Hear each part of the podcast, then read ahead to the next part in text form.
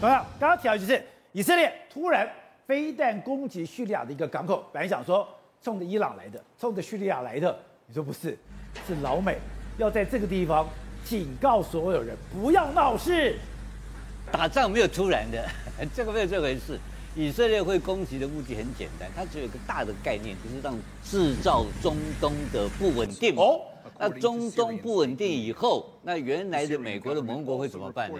都向美国靠拢嘛。那现在最不稳定一个，让美国最讨厌的一个国家，最恨的又不能讲出来，又不能惩罚的是谁呢？就是沙乌地阿拉伯嘛。因为沙乌地阿拉伯居然甘冒大不韪，跟中共引进的导弹技术，哎，这开玩笑啊，对不对？巡弋飞弹的这种这种飞弹技术，它引进自己发展的，它自己发展目标是主要针对谁？对付伊朗，对付伊朗嘛。所以他这次的轰炸之风，他的飞弹打谁？打伊朗，打伊朗的军火武器运输嘛。那军火伊朗从军火武器以色列运输，这个是小事啊。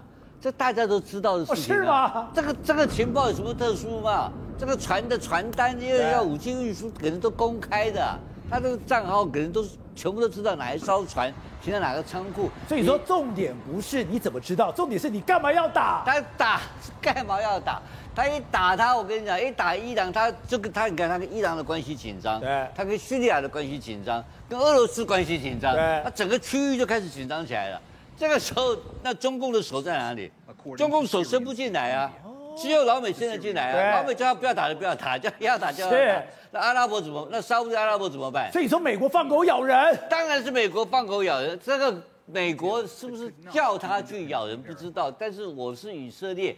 这个东西都在手上的，他们的工具箱，他们的惩罚名单，以色列不会给你什么惩罚官员搞这一套，他直接到你家来轰炸，改的才改的亏了，把你飞弹干下去，炸弹干下去你就昏倒，你就整个地区都昏倒，你现在再来怎么收拾善后？谁来收拾善后？那请问你中共可以来吗？当然变成美国跟俄国跟俄罗斯的问题嘛。美国俄罗斯问题，它依然不稳定嘛。依然火大，你把我东西干掉，我要不要给你干回去啊？当然要。那巴勒巴勒斯坦要不要给你闹一下？这这个全区开始一片混乱。可是这个时候的小弟最带种的就是以色列嘛。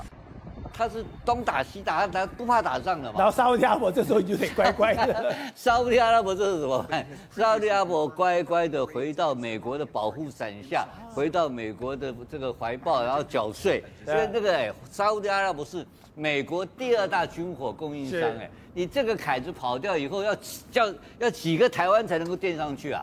所以这个的话，他。这一下你看吧，隔山打牛，一下把这个有钱的金牛就打回美国的怀抱，这真正的目的是打沙乌地。Good day，有爱大声唱，拥抱好日子公益演唱会，邀你一起为爱发声。